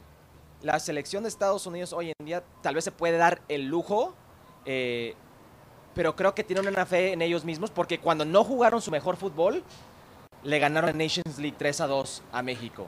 Cuando no mejoró su mejor fútbol con su primer equipo, le ganó la Copa Oro a la selección de México. Entonces creo no que perdieron en el Azteca, No perdi- el partido de eliminatoria. Y Si no Cincinnati- hubiera sido por ese, por ese gol, este Jordan Pifok, el que falla. Jordan Pifok, Sí. esa jugada de Jordan Pifok, Giovanni hasta Reina, se llevan sí. los tres puntos de la cancha del Azteca también. Creo Sí. que México ha jugado mejor en de los cinco juegos que ha jugado, cuatro de ellos.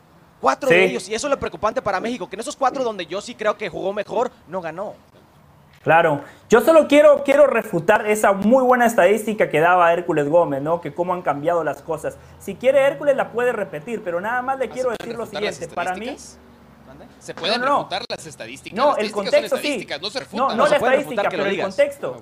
El contexto, Mauricio. No la estadística es un número frío. La estadística es algo factual y Hércules Gómez nos acaba de dar números muy buenos, pero el contexto es importante. Yo pienso, Hércules, que la localía no pasa Mira, nada más Hércules. con tener la mayoría de tus aficionados en la cancha. Bueno. Eh, eh, están Hércules, no me la vaya a tirar loco, al córner, ¿eh? No me la vaya a José. tirar al córner, Hércules. Se quiere distraer, se hace el que no me está loco, José. escuchando.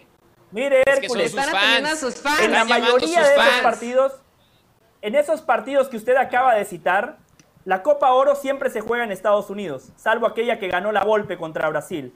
La Nations League siempre se juega en Estados Unidos. Enfrente Por de más eso- mexicanos. Por eso Se juega es en que Estados Unidos, ha reducido pero con los brecha. estadios llenos de Si mexicanos. Todos los partidos que jugaran en México sería distinto, pero por eso le digo, Mauri, la, la localía no, No pasa cierto. nada. No, más los José. No, los no, José, México juega de los local en Estados los Unidos. los México es local. México es local. México hoy no, es local. ya, en este ya, estadio, ya, ya la. US No, va a ser local. O sea, yo he visto puras playeras de México y Lozano. eh, Perdón, el tema en la tribuna. Ya la US Soccer Sí, ha aprendido Pulisic, a sí, nivelar claro. el tema en la tribuna. eh, me y más en los si a partidos de eliminatorias y- mundialistas. y Chucky Lozano esta Así noche en los que, no No, digamos que habiendo- siempre es sigue mayoría mexicana. mayoría de no. gente No, mexicana, no, no. Dionisio. Cuando ibas Sigue a Columbus ya no veías mayoría mexicana. mexicano, ¿eh? Ya veías que mayoría de estadounidenses. sacar.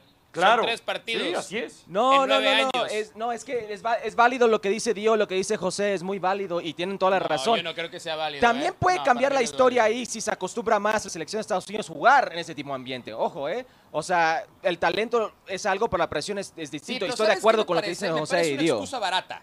O sea, el decir, bueno, pues es que todos los partidos se juegan allí. También ¿no? eligen jugar ahí. Bueno, pues hay que aprender a jugar allá. No, no, no, no, también eligen jugar ahí. Eligen jugar ahí Sí. por la plata. Pero México no es visitante. Hoy México no va a ser No, no es, visitante. No, no nos es. engañemos. Estuvimos en el partido de Phoenix. En el es partido que de Phoenix. ¿te acuerdas hace de dos Denver, la Mauricio. No, pero, no te vayas solamente pensando que la ¿de qué localía hablan? tiene que ver con la gente que llega. Exacto, Tenemos que ver que no es lo mismo jugar, digamos, en Ciudad de México con la altitud o ir a Monterrey, además de cierta altitud, con el calor que hace Monterrey. Muy bien, No, muy bien, muy no, bien. muy. ¿Cómo le fue a México en el Azteca ahora lado, Estados Unidos? ¿Cómo le fue a México ahora en el Totalmente. Azteca contra Estados Unidos? Mm, ah, México No perdió, más en el ha ido Azteca mejorando, no perdió, ha ido por ejemplo. mejorando, pero si juegan 10 partidos, por lo menos México le gana 6 y los otros Sí, dos- sí, 4 y son Hércules, Hércules, Yo- yo a ver. en el Azteca y- ¿Cómo? ¿Y, y- y perdiste? Eh, Hércules, No, ¿usted ¿perdiste? qué jugó? No, ¿No ganamos. perdiste jugando en el Azteca? No, ganamos. ¿Cómo? Pero me están diciendo que la localía de México Oh. y no sé qué. Trae, los taquitos. Uy, uy, uy, miren sí, qué sí. llegó. No, eh, Hércules. No, no, no, lo- Miren lo qué más llegó. lindo de No, estar en pausa, casa. Pausa, A ver. espérame, espérame, Lo más lindo de estar en casa, a ver, amigos. a ver. Ahorita van a ver lo más. No, a ver. ¿Podemos? ¿Podemos? Lo más lindo de estar en casa. No, eso sí es producción, no como en otros lados. que estaban aquí abajo. Mis amigos no se les corta ni una flor en otros lados. El Gordo. Hablando de comida, Hércules, eh, ¿cuál de los dos. Mauricios de pagar la cena? ¿Y Mayo Pedrosa o ninguno? O los es, dos. Es más probable que Pedrosa. Tengo mis dudas de ambos, pero es más probable Pedrosa. Y esos taquitos de. ¡Ay, tacos de pastor! No vamos a comer al aire porque no se come al aire en este programa. He Ay, ay, aprendido. ay. Muy bien. Y hay alguien que está en producción que me va a decir al aire, no voy a comer, no se preocupen. Pero aquí están. Pero si están Muy en Las. Vegas, por favor, tienen que probar los tacos el gordo. O sea, e- e- es, No, otra pero cosa. además, lo que pasa en Las Vegas se queda en Las Vi- Vegas. Vino, vino a promover su No sale al taquería, aire. eh, qué bárbaro. Gracias, Hércules. Hacemos Sí. la pausa, regresamos con mucho más. Bueno, fue un placer, yo me voy a comer también, en vaya a Ramos y comer, su banda. mañana, Vaya a comer, bye. Hércules. Buen provecho, disfrute. Saludos, soy Cristina Alexander y esto es Por Center ahora. Julián Quiñones estaría cerca de la selección mexicana, según el director técnico del Tri, Diego Coca. El timonel dijo que se está haciendo cargo para que Quiñones, naturalizado mexicano, pueda incorporar al jugador rojinegro después de la Liga de las Naciones y la Copa Oro. Además, Coca dijo que tiene muchísimo para mejorar y una de las posibilidades es tener nacionalizados o tener jugadores que le puedan dar algo a la selección. A los emparrillados porque Najee Harris dijo que no está convencido de la teoría de que los corredores se devalúan por el corto tiempo de vida útil de la posición. El jugador de los Steelers dijo que ver a corredores importantes cortados por sus equipos le hace preguntar lo siguiente. ¿Es por su edad? ¿Saben lo que digo? Dalvin Cook viene de múltiples campañas de mil yardas. ¿Qué? No lo sé. ¿Es por el dinero del equipo? ¿Deben pagarle a alguien? No lo sé, pero te abre los ojos seguro. Harris además ha mostrado su apoyo hacia otros corredores que han salido recientemente de sus equipos. Al diamante porque Marcus Simeon y Corey Seager fueron protagonistas en la victoria de los Rangers de 6 a 3 ante los Angels. Simeon y Seager pegaron cuadrangulares en turnos consecutivos en la séptima entrada. Por su parte, Shohei Otani pegó un jonrón de 453 pies en la novena, liderando la Liga Americana con cuadrangulares con 21. No se pierdas por Center todas las noches a la 1 a.m. del Este, 10 p.m. del Pacífico. Esto fue Sports Center ahora.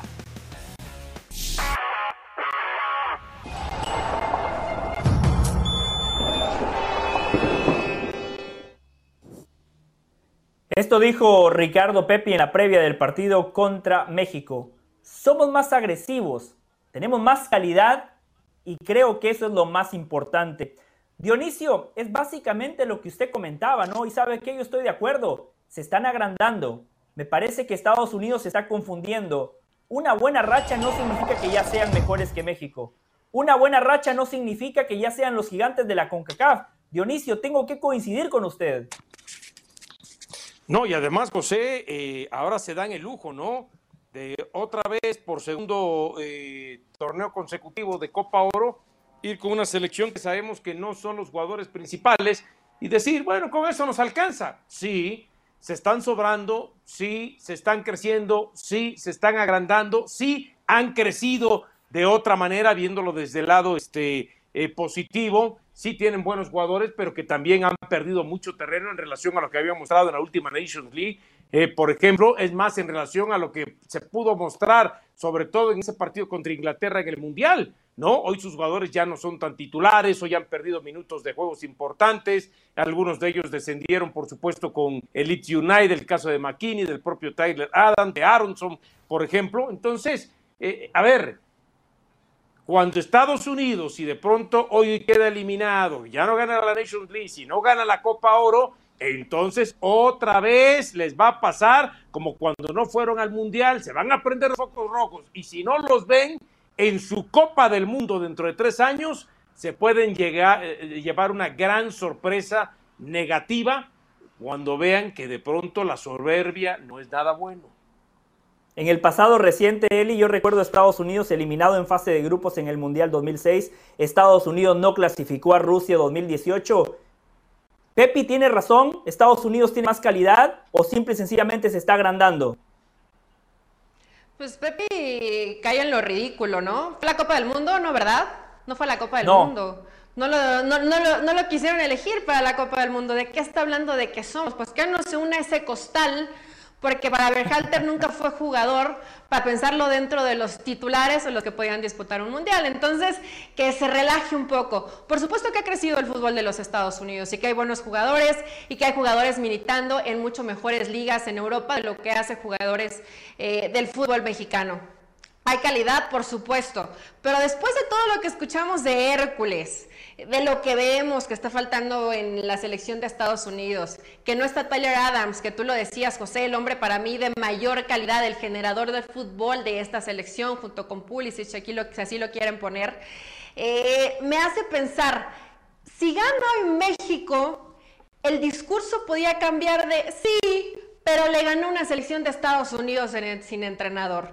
Sí, pero le ganó una selección de Estados Unidos que tiene a jugadores que vienen de lesiones y con muy pocos minutos en la temporada. Se va a poner sabroso cómo vamos a calificar la participación de la selección mexicana ante un combinado de las varas y las estrellas que por supuesto que ha crecido futbolísticamente José, pero que tampoco vengan de presumiditos. Y menos Pepe, que no fue a la Copa del Mundo. Totalmente, yo estoy con usted y con Dionisio. ¿Y usted, Mauricio, cómo lo ve? ¿Ya es una realidad? ¿Usted piensa que Estados Unidos en líneas generales hoy tiene más calidad que México? ¿O nada más están de agrandaditos porque en los últimos partidos contra México los resultados los han acompañado? Estados Unidos tiene mucha más calidad que México. Eso es indiscutible. Mucho más. Y yo no creo que sean agrandados, mucho más. Yo no creo que sean agrandados. Yo creo que hay una cualidad inherente al atleta de los Estados Unidos, que es su mentalidad. El atleta de los Estados Unidos. Pero eso es distinto a calidad, ¿no? Se considera mejor que los demás. Por eso, lo primero que dije fue: sí, sí tienen más calidad. Punto y seguido. Además de tener mucha calidad, tienen una mentalidad a prueba de todo. Y ahí también son superior a los jugadores mexicanos. No pasa nada con admitirlo. Y no nada más eso. Hablan con base en los últimos resultados, lo cual está bien. Porque si los resultados no los hubieran acompañado, nuestra conversación de hecho creo que sería igual.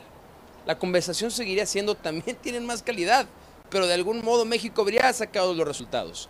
La realidad es que no ha sacado los resultados el equipo mexicano de fútbol. Y si Ricardo Pepi no fue a la Copa del Mundo, fue justamente porque había mucha calidad en su posición y no le dio. Y es un cuate que la temporada siguiente va a jugar en el PSB y va a ser fabuloso dar y presenciar, ser testigos de ese tiro mano a mano. Santi Jiménez en Feyenoord, Ricardo Pepe en la Unión Deportiva Philips para ver de a cómo nos toca. Pero no pasa nada si admitimos, a ver, el primer paso para mejorar es admitir donde estamos mal.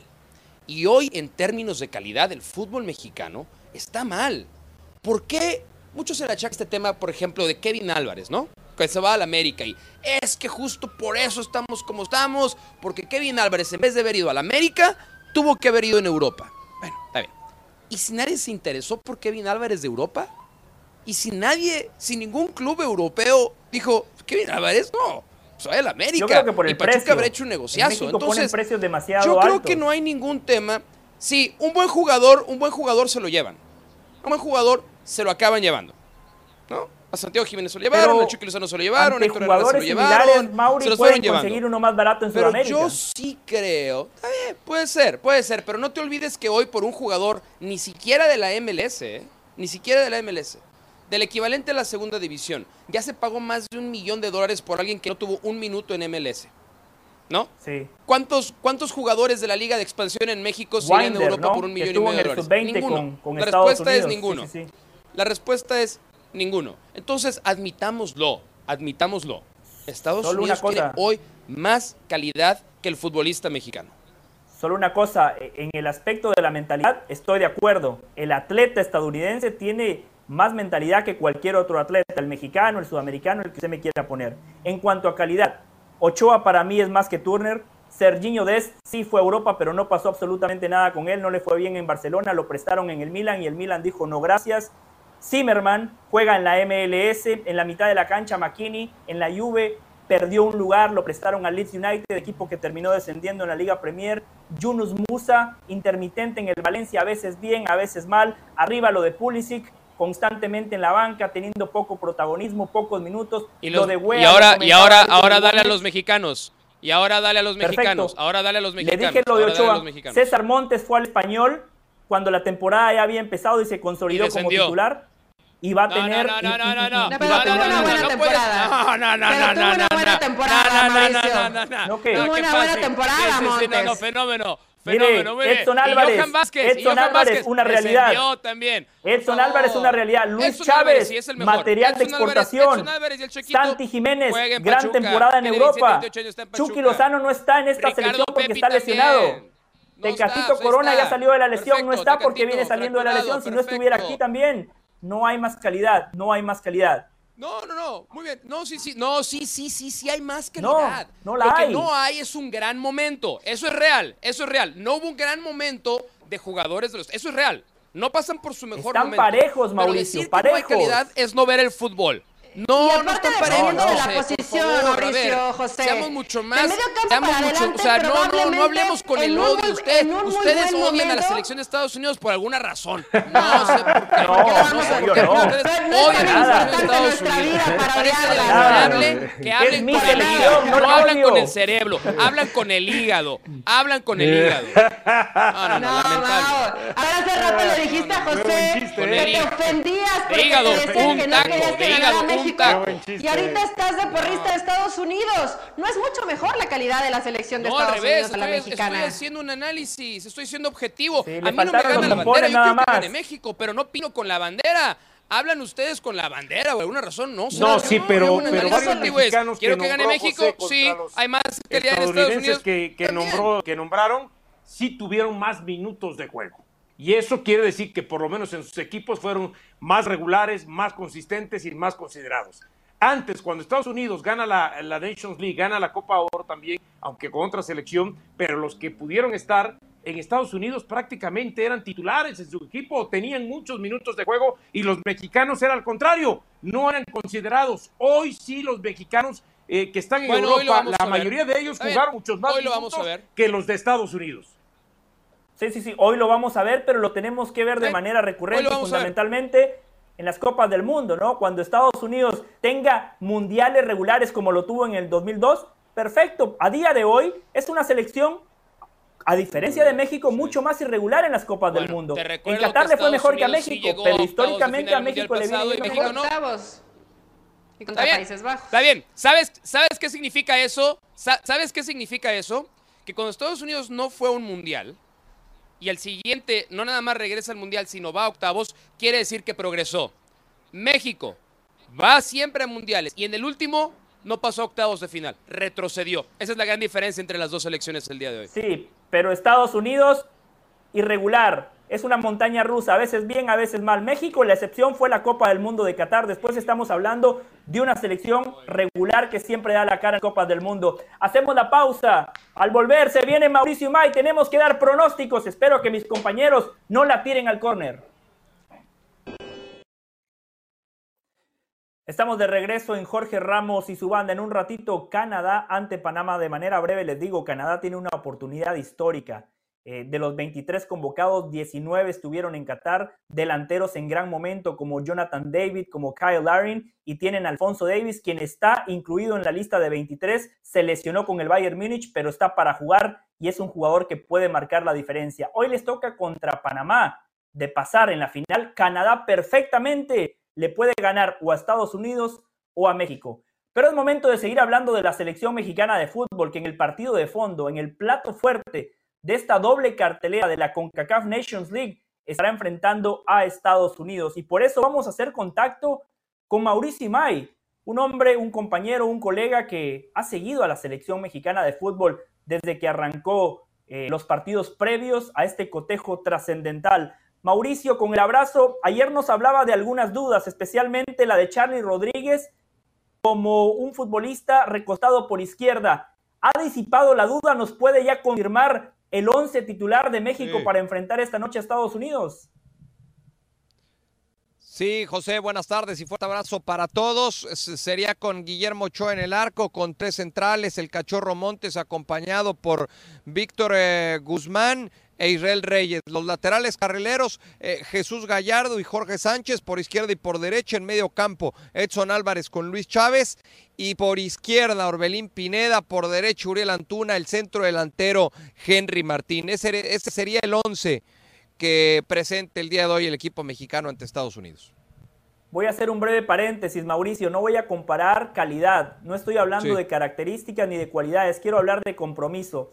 Muchas veces a Guillermo Ochoa se le carga la mano y termina siendo como uno de los señalados cuando México fracasa. Pero yo quiero destacar el compromiso de Guillermo Ochoa, un hombre que ha disputado cinco Copas del Mundo, que tiene un lugar garantizado en la historia del fútbol mexicano, que podría estar de vacaciones con su familia, pero elige estar, elige estar en estos veranos larguísimos con México, no como Keylor Navas. Keylor Navas, la última Copa Oro que disputó fue la del año 2011, no jugó la de 2013, 2015, 2017, 2019, Keylor es un genio. 2021, 2023, no jugó la Copa América Centenario, hoy de manera increíble se vuelve a bajar por una supuesta lesión. A Keylor Navas le ha faltado compromiso con su país, algo que a Guillermo Ochoa le ha sobrado. Volviendo a México, Mauricio Imay, más allá de los nombres, ¿cómo ve al grupo? Usted que ha hablado con los futbolistas, que ha estado cerca del cuerpo técnico, ¿qué nos puede contar? ¿Cómo los ha visto para este partido tan importante? Bueno, primero, lo de Keylor, lo de Keylor es un genio, tiene que ver con que siempre que hay una Copa Oro se le atraviesan unas vacaciones, ¿no?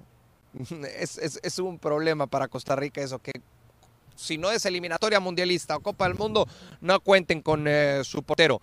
Y lo del grupo de, futbolistas mexicanos y el cuerpo técnico, eh, sí, eh, eh, he platicado con muchos jugadores a lo largo de los últimos días, con el propio Diego Coca, con, con- sus auxiliares, con los directivos de esta selección mexicana.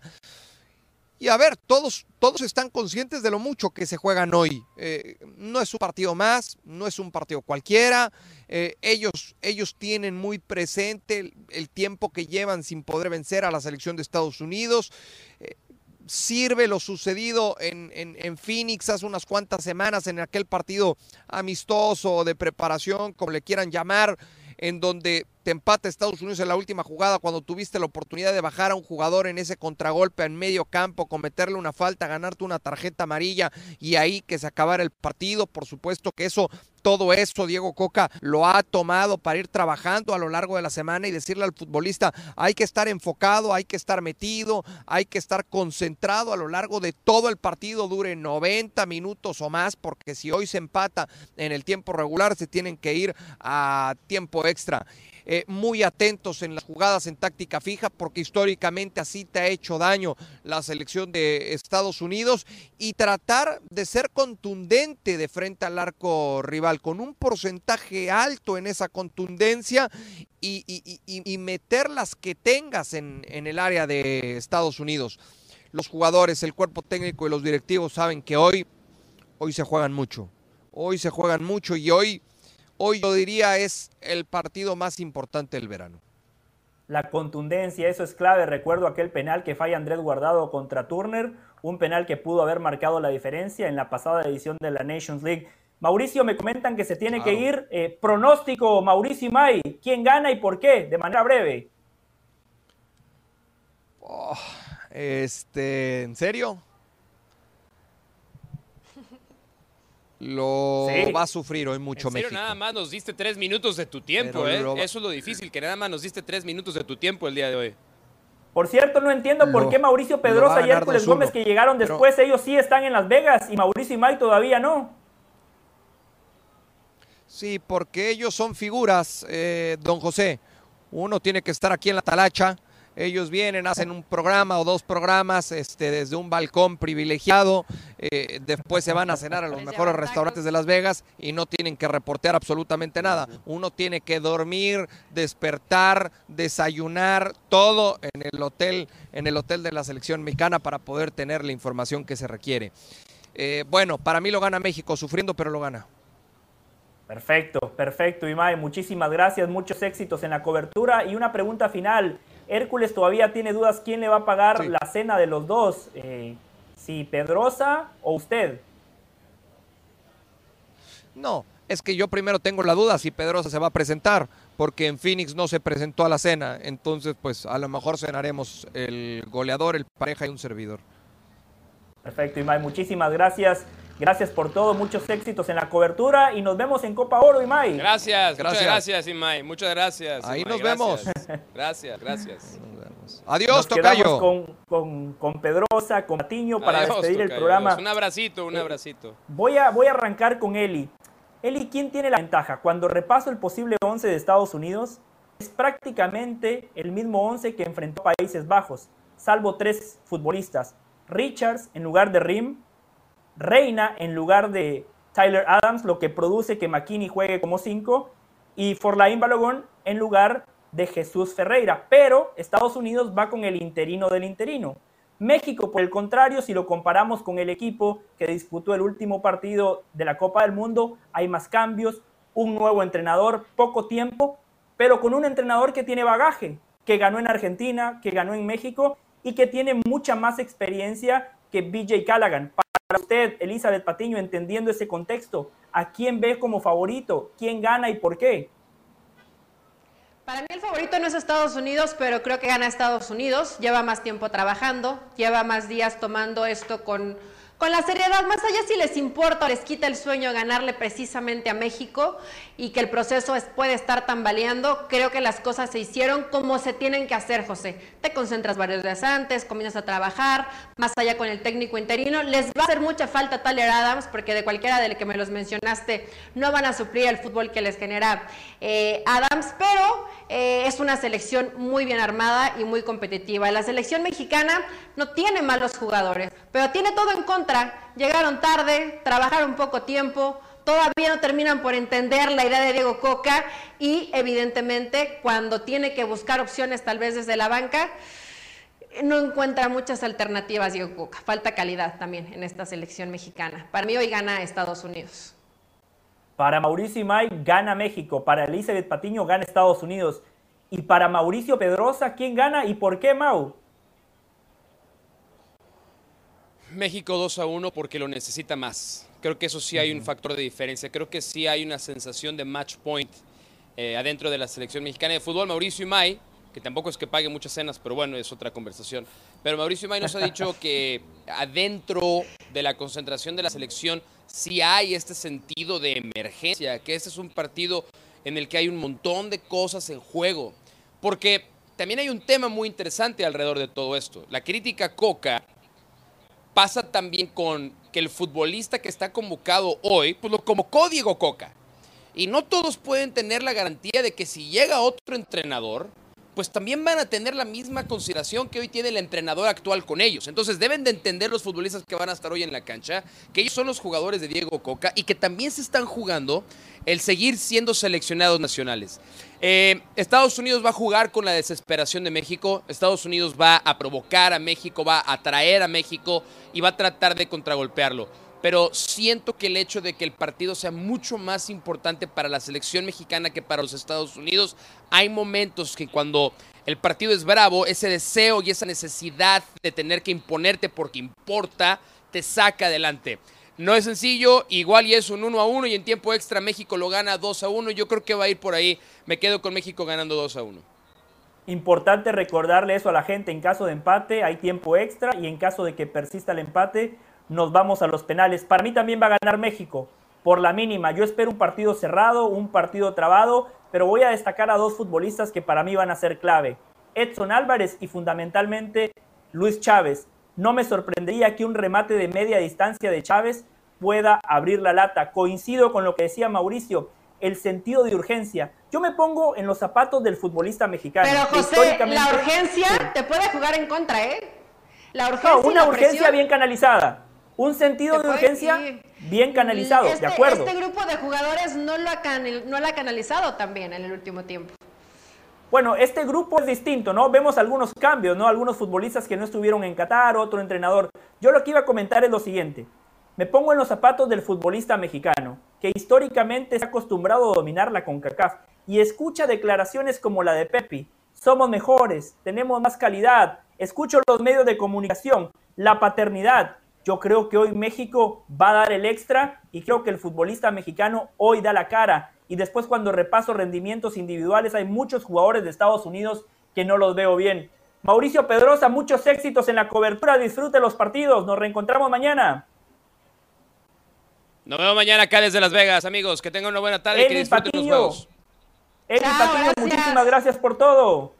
En nombre de mis chao, compañeros de. Mauricio Pedrosa, de Elizabeth Patiño, de Dionisio Estrada, de Mauricio Imay, de Hércules Gómez y de toda la producción de Jorge Ramos y su banda, les damos las gracias. Nos reencontramos mañana a las 4 del Este, 1 del Pacífico. Esto fue Jorge Ramos y su banda. Quédese, que ya viene cronómetro.